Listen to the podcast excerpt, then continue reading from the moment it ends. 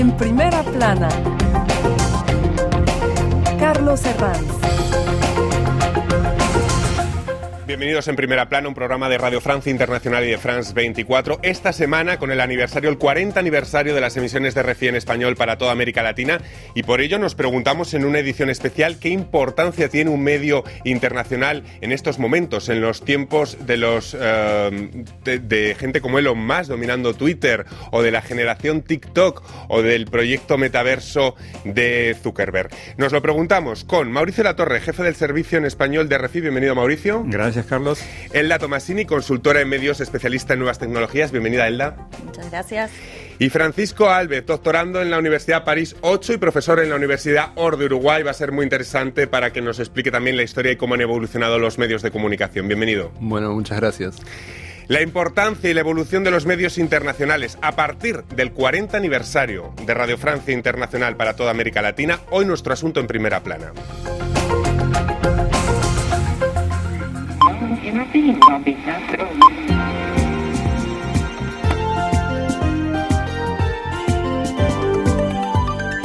Aquí París, Radio Francia Internacional. Van a escuchar ustedes nuestro programa para América Latina emitiendo diariamente desde las 22 hasta las 2 de la madrugada. Están escuchando una de las primeras emisiones de Refi fue bajo la presidencia de François Mitterrand allá por 1982 cuando RFI comenzó a emitir para toda América Latina, un momento en el que había muchas dictaduras aún en la región y de ahí la importancia de abrir una oferta independiente. Desde entonces han pasado 40 años cargados de cambios en el mundo de la comunicación. Hoy nos preguntamos por el sentido de un medio internacional en 2022, 40 años después. Los autoritarismos a los que se enfrenta la información independiente no son los mismos en la mayoría de casos, tienen otras caras y el consumo de dicha información también es muy distinto. Y todo ello en este contexto mundial de los tecnofeudalismos encarnados en figuras como Elon Musk o Mark Zuckerberg y cuando más voces críticas se alzan para cuestionar sus modelos, tanto Meta como el nuevo Twitter, que nos da noticias casi cada día. Repasemos algunas portadas que nos deja este asunto. Diario Liberación se pregunta en esta portada si el modelo de Musk ha cocido o ha dejado chamuscado a Twitter. Anunciantes y abonados cuestionan el nuevo modelo. El Cuguega Internacional dedicó una portada a esos millonarios de la tech, a los tecnofeudalistas como Musk. Dice el rotativo que la prensa estadounidense se inquieta por el fenómeno. La revista francesa Franc-Tireur dedica esta portada a Russia Today, la televisión exterior rusa, a la que define como Teleputin. Muestra de que un medio internacional también puede carecer de independencia. La revista especializada Newman Report de la Universidad de Harvard dice que nada nuevo bajo el sol. La tecnología, dice, está cambiando los medios como ha hecho siempre, desde Gutenberg hasta las nuevas tecnologías de hoy en día. Bueno, señor Latorre, 40 años de REFI. En 2022 son los mismos los objetivos que en 1982. ¿En qué se parecen y en qué se distinguen? Bueno, cuando nosotros eh, nacimos como redacción en, para América Latina, como decías, era la época de las dictaduras en, América Latina y había todo un sentido de, dirigir nuestras emisiones para, para, esa zona justamente porque había un problema de, libertad de expresión y, de, derechos humanos, que son un poco las líneas también de, Radio Francia Internacional, que es un poco eh, defender los, los derechos humanos y, la libertad de, expresión. Ahora, obviamente, las cosas han cambiado mucho. Eh, no hay no hay el mismo tipo de dictaduras. Hay algunos países donde todavía hay problemas, como puede ser en Cuba, como puede ser eh, problemas de censura eh, en Nicaragua. O sea que todavía sigue teniendo, hay, hay un interés, pero sobre todo hay un interés para llegar con noticias e información internacional en un continente que muchas veces eh, tiene algunas falencias en cuanto a la cobertura de las, de las noticias internacionales. Y en una época donde, eh, como vos hablabas de las redes sociales y de, polarizaciones y de, eh, de, aumento de los extremismos desde los años de Trump y Bolsonaro, la posición de, de las radios internacionales, en todo caso una como Radio Francia Internacional, es llegar con un tipo de información eh, digamos, lo más imparcial posible eh, para que la gente pueda hacer su propia eh, opinión. Eso es un poco básicamente el, interés que tienen hoy las radios internacionales. Elda Francisco, los medios de comunicación son sin duda un pilar para el desarrollo de cualquier democracia. Si pudiéramos trazar en tres o cuatro pinceladas las principales características de un medio internacional hoy en día en el panorama, ¿cuáles, cuáles serían, Elda? Y los medios internacionales son muy importantes hoy mm. porque justamente en muchos países eh, el consumo de, cada medio está, bueno, como bien explicaba, eh, mezclado de alguna manera con las ideologías y con los problemas de cada país. Entonces, para las audiencias es muy importante contar con un medio internacional para recibir información eh, mucho más clara, bueno, más objetiva, ¿no? Entre comillas, y poder sacar eh, sus propias conclusiones sobre un panorama internacional. La pandemia también y fenómenos, o la guerra, que como está pasando hoy de Ucrania, son fenómenos que impactan en todo el mundo y bueno, es, es muy positivo que existan este tipo de medios para informarse. Señora Alves, eh, decíamos antes, viendo unas portadas, la tecnología está cambiando los medios como ha hecho siempre, decía la Universidad de Harvard. Claro, cuando llegó la tele, se lo que viene a decir nada nuevo bajo el sol. Cuando llegó la tele, muchos decían que la radio iba a acabar, cuando llegó la radio... Pero al final todos han ido sobreviviendo y se han ido reacoplando a nuevos tipos de consumo, ¿no? Sí, es un poco también la, postura ¿no? de McLuhan, ¿no? esta idea de, ver los cambios y entender cómo las nuevas tecnologías afectan nuestra manera de, percibir el mundo. Pero justamente, ¿no? Cuando también hubo este tema de que el libro estaba muriendo, cuando apareció el Kindle, y bueno, el libro sigue existiendo y sigue existiendo el Kindle con algunos problemas, pero sigue ahí. Entonces, me parece que, que justamente lo que tenemos que hacer es no tal vez ser menos eh, moralistas o juzgar menos y, tratar de aprender y ver cómo, cómo estos cambios en las tecnologías nos afectan y afectan nuestra forma de ver el mundo. La llegada de Internet primero y de las redes sociales ahora es, sin embargo, el mayor cambio que han vivido el, acoplo de los medios de comunicación a la sociedad actual. Mm, Elda. Yo creo que nunca un medio mató a otro. Hoy tenemos nuevos soportes y nuevas formas de, contar un, poco lo mismo. El fenómeno de los podcasts, eh, refiriéndonos a la radio, es, es un poco lo que se empezó en la radio como el radioteatro en su momento. ¿no? ¿no? Se van adaptando las formas y el rey sigue haciendo el contenido. Por supuesto, la llegada de Internet modificó y transformó digitalmente todos los medios y todos los medios tradicionales también se tuvieron que adaptar a eh, difundir sus contenidos principalmente en las redes sociales. Eh, Mauricio, precisamente esa transición tecnológica también la ha vivido RFI durante 40 años, al principio siendo una radio, vamos a llamarlo pura más o menos, y ahora no tanto, la hibridación con Internet, ahora con la imagen, es también parte de la actualidad, ¿no? de esa evolución de RFI. Sí, la evolución natural. Nosotros eh, comenzamos en el 82 con las ondas cortas, o sea, lo único que había era ondas cortas, después se evolucionó la década siguiente con el satélite, después y la, la década siguiente con Internet y el streaming que permite llegar a todas partes. Nosotros además tenemos un, método de difusión que es a través de unas, una red de unas 700 radios asociadas en todo el continente americano que nos retoman con una fidelidad, digamos, una calidad de, alta fidelidad, sea por satélite o sea por, por el streaming. Y, Internet también, bueno, nos hizo llevar a, ampliar toda la, la, nos da la ventaja, digamos, de llegar a más y más gente, que es nuestro, nuestro objetivo principal, es llegar con nuestras informaciones a, toda la, a la mayor cantidad de gente posible a través de muchas otras plataformas como son las redes sociales, como es y como es France 24, que también estamos transmitiendo por televisión este este programa y obviamente todo lo que es internet y las redes sociales. Elda, eh, este, nos dirigimos a varios públicos y una de las obsesiones, y lo confieso que tenemos los medios de comunicación, llamamos los tradicionales, es que nos vea la gente joven, que un joven, un adolescente se siente delante de un eh, noticiero televisivo, de un eh, noticiero de radio pero cuesta, cuesta atraer a ese público joven. ¿Cómo debe em, dirigir los mensajes, los medios de comunicación tradicionales a ese público joven? Bueno, lo principal es eh, pensar una estrategia digital diferencial para cada tipo de audiencia, ¿no? Que no quiere decir cambiar el contenido del programa, sino cómo nos acercamos con ese primer mensaje. Tenemos que tener en cuenta que el 90% de las, personas que consumen hoy medios eh, lo hacen a través del smartphone ¿no? El, 90% de las últimas diferentes estudios, no voy a mencionar uno, pero en la mayoría eh, coinciden en que la gente eh, consume medios a través de las redes sociales o de lo que ve en su teléfono. Entonces, es muy importante cómo anunciamos eso. Por supuesto, contenidos de calidad, que sean didácticos, que sean atractivos, sin que pierdan calidad y rigor en la, en la información. Pero bueno, ese es el desafío del periodista que sigue teniendo y del comunicador y de los medios y los que hacemos esto, que, que bueno es encontrar el mensaje, ¿no? Encontrar el mensaje para cada audiencia. No es fácil, ¿eh? Claro, pero no sé, rejuvenecer la audiencia significa hacer menos ortodoxo, por ejemplo, un informativo, señora Alves, o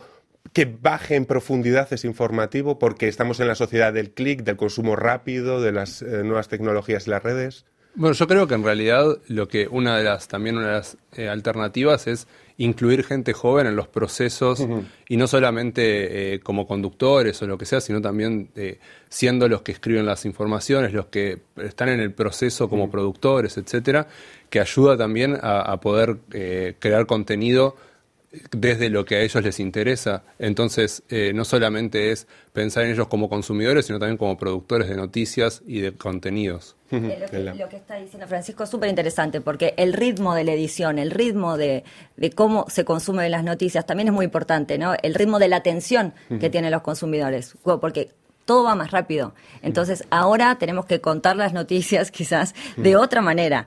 Pero es lo que dice, hacerlos parte también de, de bueno, son parte de, obviamente ya, pero bueno, darles más espacio para y confianza en la creación de contenidos y, y innovar, ¿no? Para innovar. Mauricio. Es eh, también ahí el, el problema de los formatos, el problema y el desafío de los eh, formatos, porque el hecho de, de buscar siempre eh, los formatos cortos, que son los que más consumen los, los chicos, los jóvenes ahora, ¿no? en Instagram eh, o, o en TikTok, que son formatos de un minuto máximo, eh, donde si se pueden hacer bien, es- es- son geniales en el sentido de si hay un buen mensaje pero hay que tener en cuenta que el formato corto también eh, habría que saber cuál es la, con- la consecuencia de simplemente informarse sistemáticamente con formatos cortos. Yo creo que siempre hay que tratar de buscar un poco el, el fondo con formatos un poco más largos y, y no a- acostumbrar a las nuevas generaciones solamente a formatos micros. Igual hay algunas buenas experiencias que eh, de entrevistas en profundidad, como de, de- de varios programas en la Argentina o de caja, bueno, de, de varios formatos donde las entrevistas largas, por ahí de tres horas en YouTube, se consumen, ¿no? Entonces también hay que A lo mejor pensar, vemos el cliché de que la gente joven no consume la profundidad, bueno, eh, hay algún se- un sector que sí, otro que no, Mm. pero también pero la edad no lo determina. No lo determina, no lo Mm. determina. También pasan un montón de tiempo consumiendo noticias en Twitch y también personas más grandes también empiezan a hacerlo. Entonces digo, no, no es una cosa, es obviamente generacional, pero hay que eh, probar con nuevos formatos y me parece que la clave es lo que decía Francisco de incorporarlos a la producción de contenido que es totalmente nueva. En cualquier caso, la veracidad y el pluralismo es lo que deben diferenciar un medio de una red social, entendemos, ¿no, eh, señor Álvarez? Sí, estoy, estoy de acuerdo con que lo, lo importante ahí es eh, incluir varias voces y también en el sentido la importancia de un medio como este que es en español, de crear una comunidad de español, porque en realidad en cada país tenemos, bueno, eh, los medios argentinos tienen gente argentina, los medios eh, paraguayos son hechos por paraguayos, etcétera. Entonces es interesante un medio así que sea internacional porque también eh, crea como esta idea de comunidad de español donde hay varias voces distintas de distintos lados, distintos contextos que hablan y que interactúan con sus Eso es lo que intentamos, por supuesto, cada día en RFIN. Me van a permitir una pequeña pausa y enseguida estamos de vuelta aquí en, en Primera Plana. Gracias.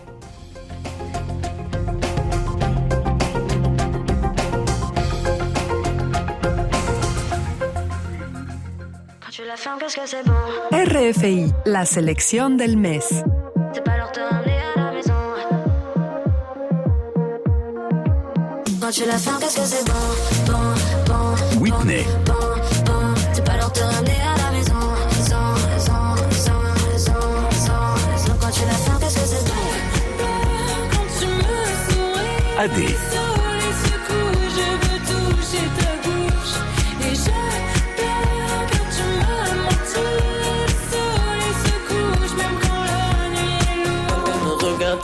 j'étais la glace. Je reflète la cour. Johan Papa Constantino. À la monde, tous ceux qui la gazent. Y'a des échos sur elle, mais ça vole pas.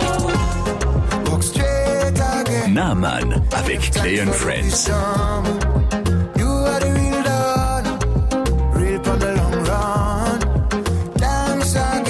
RFI. Seguimos en primera plana. Esta semana, a partir del 40 aniversario de las emisiones de RFI para toda América Latina, nos preguntamos la importancia de un medio de comunicación internacional en este mundo de la generación del TikTok y de los tecnofeudalistas como Elon Musk. Nos lo hacemos con Mauricio Latorre, jefe del Servicio en Español de RFI, Elda Tomasini, consultora en medios especialista en nuevas tecnologías, y Francisco Alves, doctorante en París 8 y profesor en la Universidad OR de Uruguay.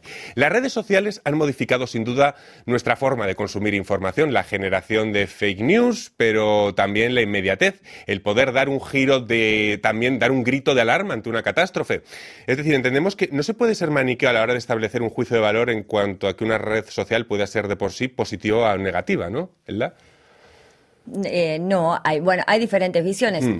Nosotros, bueno, conversamos acá de la importancia de la democracia, la libertad de expresión y en eso las redes han sido, las redes sociales Sí. son muy positivas. Ahora, veíamos justo lo que está pasando con Twitter, con Elon Musk, que hay cambios en la red, que, bueno, ¿quién puede de- decir yo soy un usuario verificado? Entonces lo que yo digo, bueno, tiene cierto trabajo y, y cierto chequeo de información. Bueno, es muy importante que ahora, y como siempre, los medios estén, y ahora le parece un signo de oficial, entonces sabemos que estamos consumiendo esa información y que pertenece a ese medio, pero bueno, también... eh, lo que pasa siempre en las redes sociales. Se generan eh, noticias falsas, se difunden muy rápidamente, pero bueno, siguen teniendo el impacto. No me, no me resisto a preguntarle por la actualidad, lógicamente por Elon Musk, porque en- tenemos con el nuevo modelo de Twitter casi actualidad cada día, ahora desbandada de trabajadores. Eh, ¿Cuál es la visión que tiene un tecnofeudalista, como lo llamó al principio, como Elon Musk, de algo como Twitter? Porque hay veces que nos despista a todos. Bu- Bueno, en principio, bueno, yo no Mm, puedo hablar por sí. Elon Musk. Lo que, me- lo que él eh, quería hacer con la red era, bueno, eh, algunos cambios en, en relación a cómo se difundían los contenidos en la Sí. red, que no sean cronológicos, que la gente tenga más opciones para ver cómo quiere leer esos contenidos, consumirlos, y en eso me parece que siempre es positivo. Lo que está pasando a nivel empresarial, bueno, son disputas que viene teniendo con, con los trabajadores y yo creo que en este momento que recién viene a bueno, a poner un poco de su orden o su visión en la empresa, está teniendo ciertas resistencias a algunos de los cambios que quiere hacer. Y bueno, veremos qué pasa. Implementaron un cambio que era que cualquier usuario pagando eh, 8 dólares o, bueno, depende el país donde estaba, podía decir yo soy un usuario verificado, pero no funcionó porque un montón de personas decían ser alguien que no era y también se las verificaba. Entonces, bueno, viene por ahora prueba y error, veremos qué pasa. Es, eh, Parece que va dando, dando- va- dando va- bandazos, ¿no? va, por ahí, pero veremos qué pasa. Veremos qué pasa. Bueno, y tiene mucho que ver con el poder de lo que estamos hablando. Em, las relaciones de los medios con el poder político siempre han sido, siempre han existido, en realidad. Eh, esta pregunta nos la han formulado un montón de veces, pero hay veces que la tenemos que responder porque eh, quizás es nuestro deber. Mauricio, ¿cómo es la relación entre France Media Money, con el grupo mediático exterior francés, y el poder político en Francia? Sí, efectivamente, es la gran eh, curiosidad visto desde, siempre desde nos- América Latina, porque en América Latina en general se asocia lo que es un medio público con el, un medio de Estado. Es decir, el, el medio público, las radios nacionales, por ejemplo, eh, cambia de gobierno y cambia de dirección. Entonces, y responden a, a, a la- a lo que dice, a, a la, a la línea del nuevo gobierno. Aquí es completamente diferente. O sea, bueno, sí, en la, en la época de De Gaulle, eh, por supuesto, era, era lo mismo, pero después, desde los años 80 para acá, eh, hay una independencia total entre el, el gobierno de turno y el, todo el polo público, no solamente nuestro grupo RFI, France 24, pero también la, radio y la televisión pública, tienen cada uno directores generales que, que son eh, designados por un ente autónomo que no depende del elicio. Entonces hay una separación total. Incluso hay muchos medios que son opositores, o sea, medios públicos. Si tomamos France Inter, por ejemplo, es, es la radio más escuchada a la mañana y tiene una, una bueno, toda una sensibilidad de, de izquierda y son críticos del, del gobierno. Em, bueno, suscriptores, diversificar publicidad, métodos de financiación. Los medios, sin duda, buscan su sostenibilidad en este panorama complejo que hoy estamos describiendo. No sé si, mm, señor Alves, no hemos hecho la suficiente pedagogía para explicar que la información se paga, que no puede ser gratuita, que hay que subvencionarla, pagarla o financiarla de alguna forma. Es importante hacer e- ese tipo de pedagogía ante el público, ¿no? Es complicado porque, por supuesto, que la gente está dispuesta a veces a pagar, eh, no sé, Netflix o cualquier cosa, pero un diario no. o Y no una- ve, sí, el valor que tiene esto, ¿no? Eh, Es muy difícil, me parece, porque desde el principio se hizo mal, en el sentido de que es difícil que alguien que obtuvo algo gratis toda su vida de repente empiece a pagarlo, como lo que pasó con YouTube, ¿no? Que tiene, por ejemplo, no sé, leía como un- varios millones de, de suscriptos pagos premium, pero tiene billones de, de, de suscriptos que no pagan. Entonces hay una gran, un gran desbalance en ese sentido y creo que, que sí, que hay que hacerlo y también empezar a, que eso tenga una visión en, lo que se le paga a los periodistas también, no solamente eh, lo que se cobra para el exterior, sino también como que, el periodismo sea un trabajo bien pago, bien remunerado, para que se puedan hacer trabajos de calidad y, y de. Y con cierta profundidad. Hablaba antes del contexto actual con los tecnofeudalistas, pero eh, también tenemos que hablar de la pandemia. No sé si creen que la pandemia marcó un punto de inflexión para los medios de comunicación, tanto en su consumo como también a nivel interno, en el tratamiento informativo, en la llamada buscar expertos. ¿Qué les pareció ese punto de la pandemia eh, en cuanto a los medios de comunicación? No, parece que sí, fue, fue, un, fue un periodo bastante, no sé cómo definirlo, si revolucionario, crítico, en el que nos encontramos eh, todos los medios en una situación, primero, para la- nuestra propia producción de noticias, que teníamos que hacerlo desde la casa, hacer radio desde la casa es una cosa revolucionario, eh, y logramos hacerlo. Y la otra es encontrar un montón de expertos que nos expliquen el, el porqué del cómo, de, que, de lo básico de lo que está ocurriendo y que muchas veces tener un cuidado de no caer con los falsos expertos que nos eh, que no, que- que en lugar de aclarar las cosas nos las eh, compliquen. Yo pienso sí que fue bastante revolucionario en el sentido de una toma de conciencia. Además, también creo que mm, está incluyendo dentro de las líneas editoriales de los medios hay una toma de conciencia más hacia la mm, ecología, eh, sobre todo con creo que nos dimos cuenta de que se contaminaba menos produciendo menos y que eh, hay ahora con la COP 27 se está hablando mucho, pero hay una mm, digamos una toma de conciencia en los medios, sobre todo aquí en Francia, de, de la necesidad de justamente de evolucionar, hacer evolucionar la actualidad con desde un prisma eh, ecológico, de impacto ecológico de las cosas que decimos, las decisiones políticas, las decisiones económicas. Quizá lo más característico de, esta sociedad sea hoy por hoy la celeridad, la rapidez con la que consumimos eh, información. No sé, ¿el medio es parte de esta realidad o debe luchar por crear espacios a contracorriente? Es decir, buscar espacios de reposo, hacer una especie de contrarrevolución respecto al momento actual. Eh, yo creo que si los medios no se adaptan a lo que la sociedad... Se que los lleva la es- corriente. No, es que la verdad es que eh, los medios también se deben a sus audiencias, quieren difundir lo que hacen, entonces tienen también que adaptarse a eso. Sí es verdad que hay algunos fenómenos que se vienen escuchando de personas que están haciendo como lo que decía cierta conciencia de detox informativo. También hay una, un- algunos estudios muestran que las audiencias más jóvenes también dicen, bueno, consumo menos información sobre política, menos información sobre esto porque me estresa, porque me genera ansiedad. Y estos son pequeños, pequeños no, grandes nuevos problemas que trae este consumo acelerado de información. No solo quiero decir de programas de noticias, digo, en general, de lo de las redes, los que venimos hablando, que genera muchísima ansiedad. Y bueno, estos son los nuevos también trastornos. La sociedad líquida que lo llaman, que hemos bueno, hecho este número en sí, primera plana bueno, de este de asunto. Como, como dice Bauman. Bueno, pero Claro. exactamente. Entonces, vamos hacia ahí a ver qué, qué, qué, qué trae esto, qué nos depara en, en general y a futuro. Y esto se refleja hasta en, hasta en los géneros periodísticos, porque parece, señor Alves, que, que en la sociedad líquida la entrevista en profundidad es casi alternativa. Es casi underground. Eh, sí, en realidad, justamente, se trata también de, de buscar y adaptar el estilo que uno escribe, que uno conduce la entrevista o lo que sea, a, los, a los medios. Como decía Elda hoy, hay entrevistas en YouTube de tres horas que mira todo el mundo, hay Substack que son larguísimos con newsletters eh, extensas que la, la gente lee. Es decir, eh, la gente está leyendo largo y está mirando cosas largas, pero tal vez no en el formato que lo hizo siempre. Hay, un, hay una, algo nuevo que, que me parece interesante.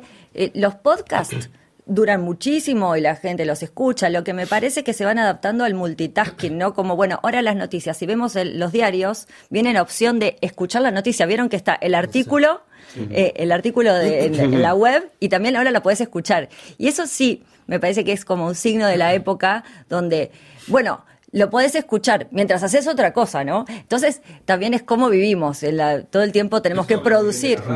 Y eso habla muy bien de la radio, exacto. La radio está más viva que nunca. O sea, eh, pero bueno, cómo se fue adaptando a distintos soportes. Y celeridad también con el consumo de temas. La COVID, la guerra de Ucrania, parece que, que entramos en un mundo a golpe de crisis sucesivas. ¿Qué papel juega, Mauricio, un medio internacional en este mundo de crisis sucesivas y sobre todo mirando al futuro? ¿Cómo, cómo ve el futuro de Refi en 40, a lo mejor si digo en 40 años, no sé si me estoy pasando exagerando, pero bueno. 40 no sé si estaremos acá nosotros, no creo. Este, no, yo pienso que la radio tiene un, un gran gran futuro. Eh, como decíamos al principio, la televisión no la mató, eh, la radio tiene una capacidad de, una facilidad tecnológica para llegar a, a los oídos, una facilidad de escucha en el sentido de que no necesita la dependencia frente a la frente a la pantalla. Uno puede estar corriendo, haciendo jogging y escuchando y escuchando radio. Eso no, mm, yo creo que es, es irreemplazable. Y incluso en, en materia tecnológica hay novedades que están que van a llegar, que son por ejemplo las ondas cortas, como las que nosotros habíamos empezado, pero están las ondas cortas digitales que van a volver a que van a volver y que son súper útiles porque la onda corta permite eh, atravesar fronteras. Es el efecto vintage, ¿no? En los, en los países donde no podemos llegar porque hay censura, las ondas cortas eh, digitales podrían otra vez Sí. relanzar, relanzar la, la- la potencia de las radios. ¿De qué depende entonces, eh, Ella, eh, Francisco, de que un medio mm, se proyecte en el futuro? ¿Cuá- ¿Dónde habría que buscar las claves para ser sostenible, para...? Bueno, el, un cambio en el modelo de negocio es clave eh, por todo lo que venimos hablando. Francisco no, me va a opinar del tema, pero justamente las suscripciones Sí. fue siempre algo que siempre para mí existió. Digo, antes uno se suscribía, lo recibían en papel en su casa o ibas al kiosco y lo pagabas. Digo, la, la gente digo, está acostumbrada para mí, yo en eso diciendo, a pagar por la información. Creo que lo que cambió es el método de cómo, de cómo lo tiene que pagar y como, bueno, lo que está en Internet no, es gratis, que no es lo mismo que el medio de comunicación. Lo que está en Internet es gratis, nos cuesta más. Pero los niveles en consumo de América Latina y de las principales economías del mundo, más o menos tienen los mismos niveles de, de pago de, de medios. Francisco, última frase, última idea ya. No, simplemente que, que justamente pensando en esto, en, en Uruguay yo, yo, eh, colaboro con un diario que funciona prácticamente solo con suscripciones y ya tiene muchos años y, y tiene una trayectoria en eso. Yo creo que, que lo que hay que hacer es producir contenidos que llamen la atención, que, que un, di- un diferencial que diga, bueno, compro esto porque esto me da algo que no me dan los otros, o que no me da Twitter, o que no me da Internet gratis, ¿no? Entonces tener algo que sea específico de un medio. Bueno, pues nos quedamos con esto. Hay esperanza, hay esperanza en el horizonte, en el horizonte de este 40 aniversario de Refi que hoy hemos celebrado a nuestra manera con esta emisión de En Primera Plana. Muchísimas gracias a los tres y a todos ustedes. Hasta la próxima semana. Muchas gracias.